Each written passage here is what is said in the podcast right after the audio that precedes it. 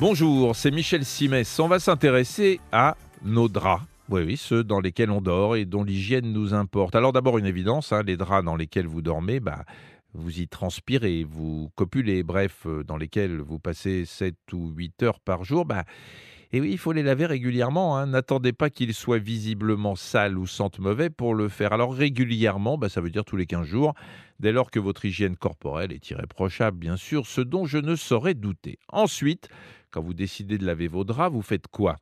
Bah, Vous les prenez dans vos bras, direction la machine à laver. Hé, hé, erreur. Vous venez de mettre en contact du linge sale, vos draps, avec du linge propre, la tenue vestimentaire que vous portez. Il est donc temps d'investir dans une panière à linge sale et de s'en servir. J'en profite pour euh, préciser qu'une panière à linge sale, c'est pour le linge. Je préfère le rappeler parce que j'en connais qui utilisent la même panière pour transporter le linge sale et ensuite le même linge quand il est propre. C'est un assez bon moyen de faire voyager virus et bactéries. Et pour la température de lavage, bah, je vous conseillerais plutôt 40 degrés, parce que sous les 40, bah, toute la saleté ne part pas avec l'eau de la lessive. Au-dessus de 40 degrés, vous êtes dans les clous.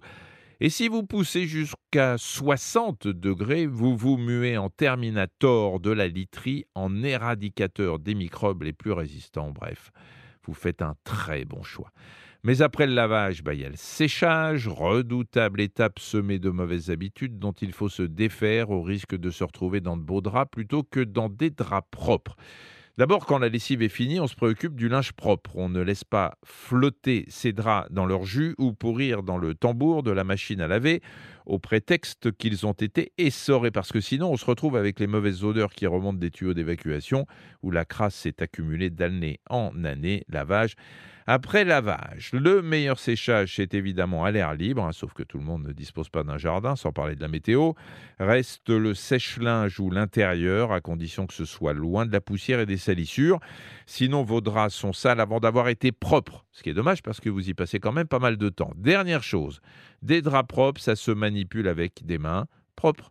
Ça paraît anecdotique, mais j'insiste sur la propreté des mains avant toute manipulation, même si je sais qu'avec euh, le Covid, hein, désormais, vous êtes rompu à l'exercice solitaire et salvateur du lavage des mains avec savon, s'il vous plaît.